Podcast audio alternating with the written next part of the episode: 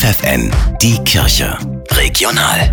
Für die Region Osnabrück mit Tabea Kolbeck. Immer mehr Menschen treten aus der Kirche aus, das spürt auch das Bistum Osnabrück. Deshalb wollen die Verantwortlichen jetzt auf die Sparbremse drücken. Bis 2030 will das Bistum insgesamt 50 Millionen Euro einsparen, besonders bei den Personalkosten. Frei werdende Stellen sollen nur noch teilweise oder verzögert neu besetzt werden.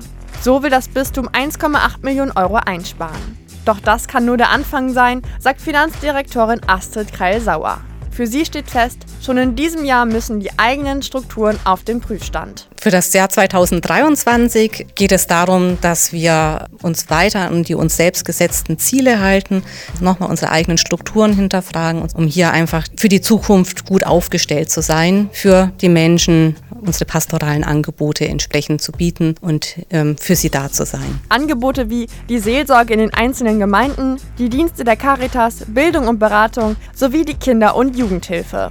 Dafür plant das Bistum dieses Jahr 201 Millionen Euro. Die Mittel setzen sich aus der Kirchensteuer, Zuschüssen und Spenden zusammen.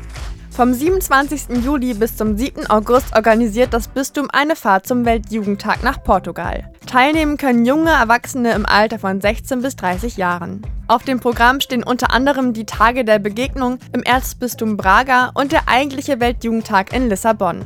Das Ereignis endet mit einem großen Gottesdienst, der vom Papst Franziskus gefeiert wird.